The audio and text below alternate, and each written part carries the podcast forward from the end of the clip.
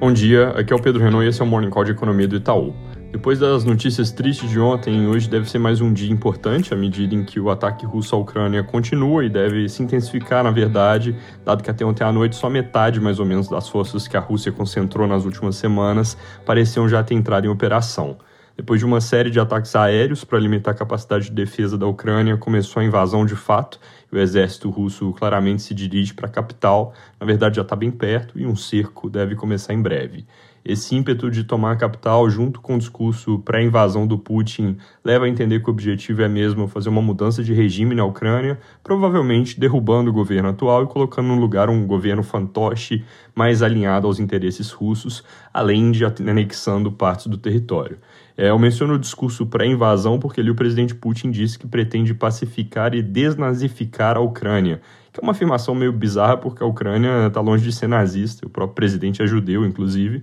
mas é uma forma de demonizar o inimigo e justificar esse tipo de golpe. Pelo noticiário, essa empreitada de tomar Kiev não necessariamente vai ser fácil, porque a Rússia tem sim ampla superioridade militar, mas entrando em cidades, os conflitos ficam mais complicados, sangrentos, as grandes armas não são tão úteis e vira mais uma situação de guerrilha, onde o povo ucraniano pode resistir por bastante tempo e eles estão armados. Aparentemente, ao longo do dia de ontem, o governo distribuiu 10 mil fuzis de assalto para os cidadãos de Kiev. Falando sobre sanções, ontem foram anunciadas mais medidas, em particular o presidente Joe Biden dos Estados Unidos anunciou o conjunto mais duro de sanções econômicas já adotado pelo país contra a Rússia até aqui. Ao mesmo tempo, ele deixou claro que vão agir caso haja agressão a algum membro da OTAN, mas que não vão mandar tropas para a Ucrânia e não vão além de fornecer apoio enquanto o, convite, o conflito estiver só nesse país. Essa também é a postura da OTAN, porque no fundo ninguém quer arriscar uma guerra mundial em um mundo cheio de bombas atômicas. Sanções que apesar de duras, é, foram criticadas por ter, não terem sido intensas o suficiente,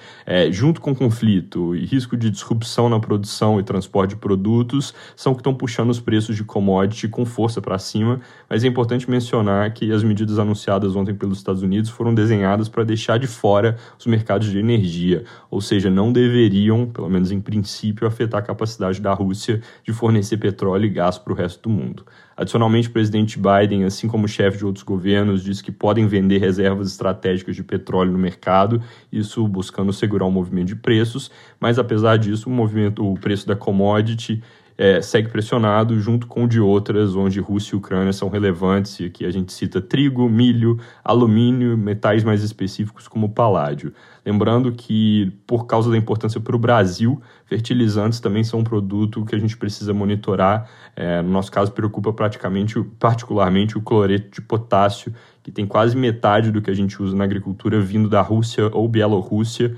com situação ali onde não seria necessariamente trivial fazer uma substituição. Essa pressão de commodities é um quadro que tende a reforçar a inflação no mundo e no Brasil, então bom ficar de olho. Só com as altas que a gente viu ontem de soja, milho, trigo e petróleo, a inflação aqui no Brasil já tenderia a ser significativamente mais alta no ano. Óbvio, depende do câmbio para saber onde fecharia, mas simulando, por exemplo, com câmbio a 5,15 e essas commodities nos patamares atuais, a nossa projeção de 5,5% para o IPCA em 2022 já fica mais com cara de 6%. Ontem o dólar ganhou força contra o real na esteira da versão global a risco, mas com juros altos, que podem acabar tendo que subir ainda mais. E com a nossa força na exportação de commodities, o país pode seguir atraindo investidores. É difícil saber nesse momento onde essas forças vão se equilibrar. Preços de combustíveis vão ficar em evidência por aqui, mas os jornais de hoje trazem que a Petrobras deve esperar por maior clareza no mercado internacional antes de fazer reajustes. De qualquer forma, depois do carnaval, as discussões sobre esse tema no Congresso tendem a ganhar um sopro adicional de vida, dado que vai estar nas manchetes do mundo inteiro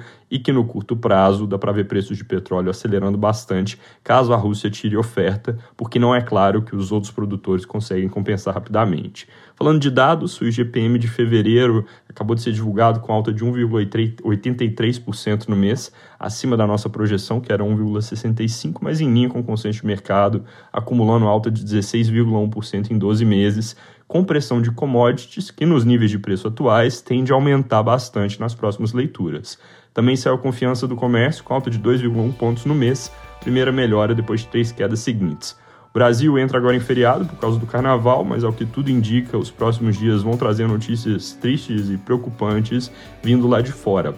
mercados fechados por aqui acabam colocando um quê de incerteza a mais, porque em boa parte dos ativos a gente vai assistir aos acontecimentos sem ter muito o que fazer a respeito. É isso por hoje, bom dia e bom feriado.